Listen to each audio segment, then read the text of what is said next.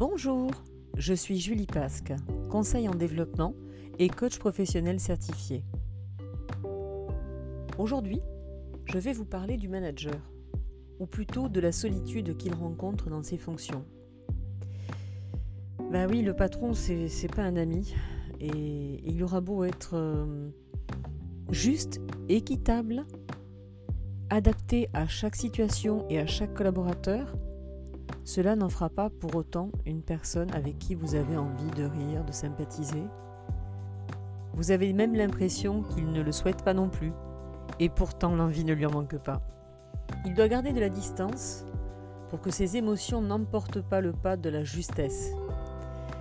Alors si vous vous reconnaissez, et certains se reconnaîtront, n'ayez pas de scrupule à être le mal-aimé. Si au moins votre équipe déjà s'entend, euh, s'accorde, c'est une première victoire. C'est même la victoire qu'il faut déjà remporter.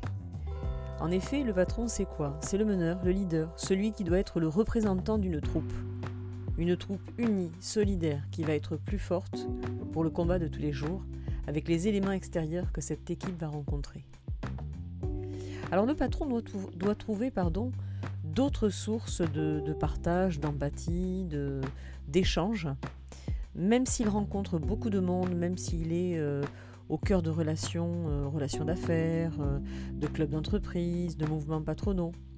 Ce ne sont pas forcément des lieux où il va pouvoir, alors si, échanger, s'enrichir au niveau, au niveau échange économique, culturel, intellectuel, mais il a besoin d'autres espaces alors forcément, moi je parle de coaching, donc j'ai envie de parler d'espace de, coaching, d'espace de développement personnel, où il va pouvoir librement, sans jugement, se poser, réfléchir, euh, échanger pour trouver euh, des temps de récréation et de, brainstorming euh, qui lui permettent de pouvoir continuer sa route en toute sérénité.